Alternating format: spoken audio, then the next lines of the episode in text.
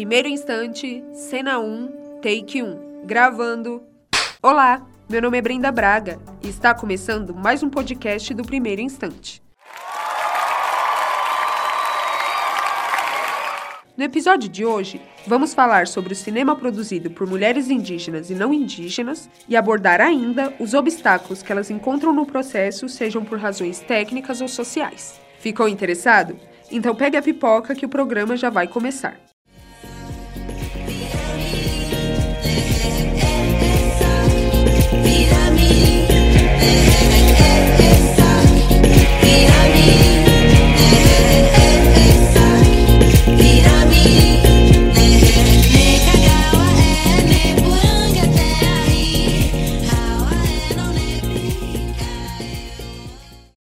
De acordo com o informe de mercado intitulado Diversidade de Gênero e Raça nos longas-metragens brasileiros, lançados em salas de exibição em 2016, as mulheres indígenas não conseguem produzir, tampouco exibir os filmes delas no circuito comercial. Ei, parente, levante a cabeça, não se adeque, não, não se esqueça que o bem viver tá logo ali que o bem viver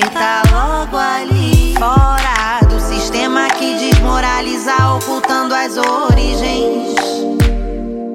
Fora do sistema que desmoraliza, ocultando as origens. Carolina Canguçu é pesquisadora de cinema indígena, professora, curadora e montadora de documentários. Ela produziu o documentário Essa Terra é Nossa, ao lado de Sueli e ambos indígenas da etnia Machacali. Em entrevista cedida ao primeiro instante, ela fala sobre os desafios da mulher indígena ingressar nesse meio, devido às demandas que possui em casa. Mas realmente para as mulheres é muito difícil, sabe? Por exemplo, na aldeia, quando você ia fazer é, oficina de formação, a mulher, ela tinha que lavar todas as roupas da casa, ela tinha que cozinhar todo o almoço. Essa, o serviço doméstico é ela que faz. Então, ela não pode se ausentar para estar ali na oficina, que a oficina é o dia todo. Se ela não estiver em casa, não tem almoço para 15 pessoas.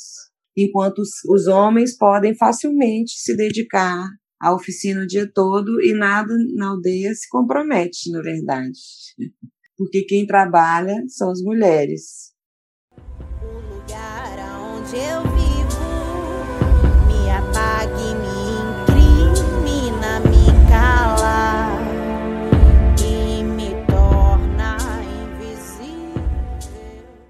Olinda Vanderlei, indígena tupinambá, é jornalista e realizadora baiana. Ela lançou recentemente o documentário Caapora, o Chamado das Matas que retrata a ligação dos povos indígenas com a terra e a espiritualidade. Ela expõe a dificuldade das cineastas indígenas ingressarem em festivais ou espaços de exibição e ressalta a importância delas ocuparem as posições de curadoras.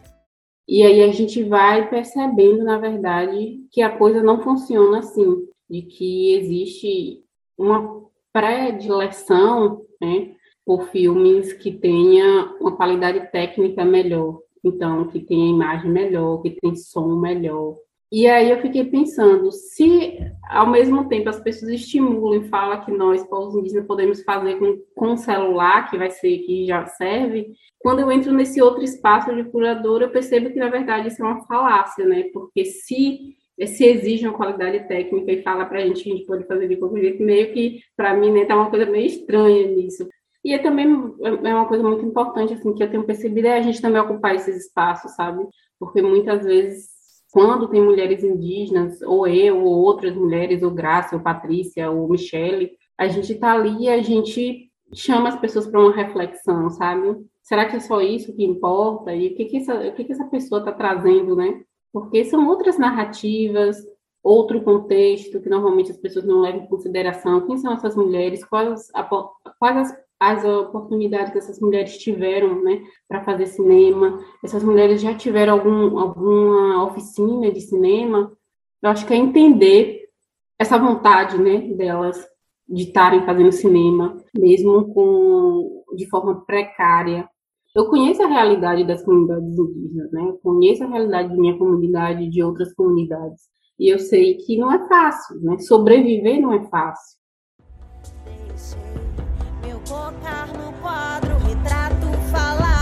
escrevo daqui.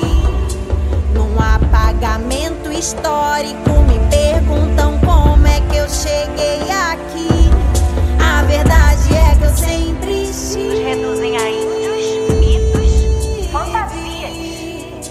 A verdade é que eu sempre estive.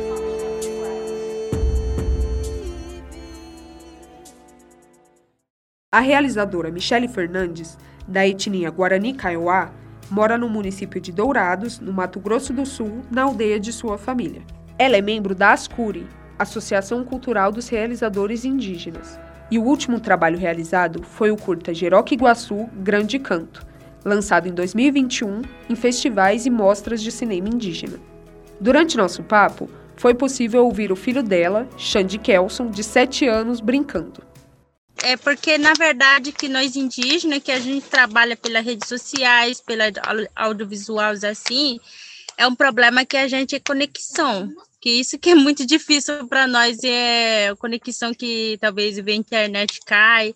Aqui no Mato Grosso do Sul, onde que eu moro, que é um pertinho da cidade. Que eu só aqui tem o Guarani Kaiowá, na minha aldeia, não tá misturando ainda. Aí pega o torre normal, assim, se quer ligar, Nesse momento, a conexão ficou ruim, mas ela concluiu dizendo que para quem mora distante da cidade é mais complicado alcançar o sinal. Eu sou cor, corpo e rotação, atravessando espaços e contexto. Semente de olhar e tom, de pele e de cabelo. Um corte atemporal, território ancestral. Transmitante do presente, pulsante. Eu sempre estive aqui. Quiseram contar meu tempo. Logo eu, originário. a ganância, o ódio e a perseguição secular quer acabar com o direito dos povos indígenas do Brasil. Me visto de força encantada dos meus ancestrais, ungido de coragem. Marco temporal não. Esse áudio foi retirado do curta-metragem Guajá. Avelin Buniacá, da etnia Cambiuá, mora no município de Serra Negra, em Pernambuco. É socióloga e roteirista de alguns curtas-metragens, como Guajá. Ela opina sobre a dificuldade das mulheres indígenas se instalarem no circuito comercial. Eu acho assim que além dessas questões técnicas, falta de incentivo, é, falta de leis como a Aldir Blanc, é a questão da Ancine tal, toda essa coisa do branco aí que não funciona, fora essa coisa do branco que não funciona, existe também uma outra coisa do branco, que é tentar colocar as nossas produções em guetos. Colocar bom, um filme indígena, ele vai ter um público específico de antropólogos, de estudantes universitários, um filme de matriz africana, ele vai ter aí um nicho específico. Não, não tem nicho específico, nós somos universais. E eu acho que isso, né, para além da, das questões burocráticas que nos impedem de acessar o, o, o dinheiro, é, toda a, a, a engrenagem que move, existe também esse olhar ainda etnocêntrico que olha para nossas produções como produções antropológicas, etnográficas. E nossas produções elas são universais, elas precisam sair desses nichos, desses guetos. O mundo precisa nos ver, nos ouvir, nos ver falar, nos ver tocar, nos ver o nosso jeito. Eles precisam ser confundidos por nós. Gritos abafam, corpo aberto. Vivos, às vezes mortos por dentro. Forjando seu mundo, controlando tudo. Num perfeito pool. Corpos repetindo as mesmas experiências mudos. Eu vi por dentro que eu controlava um novo mundo. Carolina Canguçu, a pesquisadora de cinema indígena, lembra ainda a questão da violência vivida pelos povos indígenas e salienta a importância do cinema como meio de luta e defesa para eles. Mas nesse filme que a gente estava falando dos brancos, a gente viu a necessidade de eles estarem na frente da câmera muitas vezes. Ah, isso ali eu acabei filmando muito. E a gente estava na, na cidade. As cidades próximas da aldeia geralmente tem muito preconceito com os índios, assim. ou na cidade grande é uma coisa meio exótica, eles estão aqui, o branco tem uma relação de exotismo, assim, mas nas cidades vizinhas às aldeias é uma relação muito violenta, assim, de muito preconceito. E aí eu estava gravando e um cara dentro do bar dele começa a gritar, ó, oh, os caboclos, ó, os caboclos, tá filmando os caboclos? Aí ele sai gritando, você tá filmando os caboclos? Você tem que filmar, é aqui, ó, a minha lâmpada, que o Virgílio rouba todos os dias, ele rouba minha lâmpada, ele rouba aqui, ele rouba lá, eu já falei para Funai, eu já reclamei no mundo inteiro. E a Sueli grita: Mas lâmpada não é vida. A gente está aqui relatando os assassinatos, vocês matam as, a gente. Tem que filmar Virgílio roubando lâmpada aqui, ó. Todo dia, viu? Virgílio, caboclo, índio, rouba as lâmpadas nossas aqui, ó. As minhas câmeras, a câmera lá, ó, já pegou ele quatro vezes lá, ó. É o único que faz isso aqui, é, é Virgílio. O resto tudo dá de parabéns. Agora, Virgílio. Porqueira, lâmpada, tanta vida que já perdeu aqui dentro. Se nós contar mil pessoas, já, já é 30 pessoas que morrem aqui dentro, sabe? E a justiça nunca fez nada. Esse áudio foi retirado do filme Essa Terra é Nossa.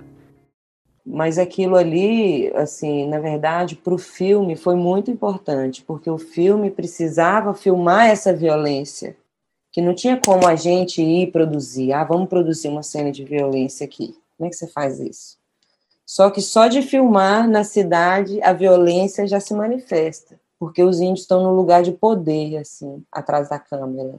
Então, assim, gravar com, com, com os índios é o tempo inteiro viver situações inimagináveis, assim. Teve outra vez no Mato Grosso, que a gente foi gravar a, a terra que já estava delimitada e o fazendeiro não deixando né, a demarcação, e aí quando a gente entrou na terra, e ele veio perseguindo a gente, e o, o, o índio gravando, continuou gravando, ele deu um murro na câmera, então é, é o, o cinema é um lugar de poder, porque os índios sempre foram objetos de pesquisa, objetos de filmagem, né?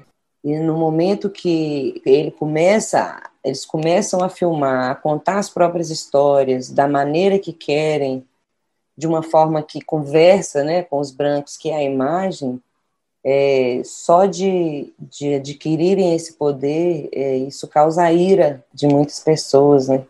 E transforma as relações de poder, né?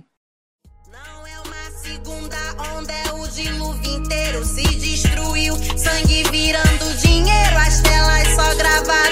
as consequências. Muito forte e potente por causa disso.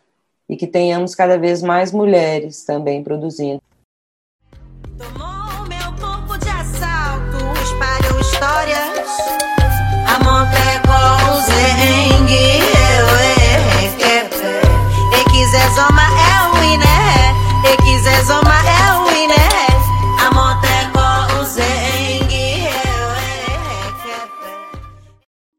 Primeiro Instante é um podcast desenvolvido por alunos do oitavo semestre do curso de jornalismo da USCS, Universidade Municipal de São Caetano do Sul. A produção desse trabalho é de Brenda Braga, Bruno Simeone, Letícia Matos e Raquel Santos.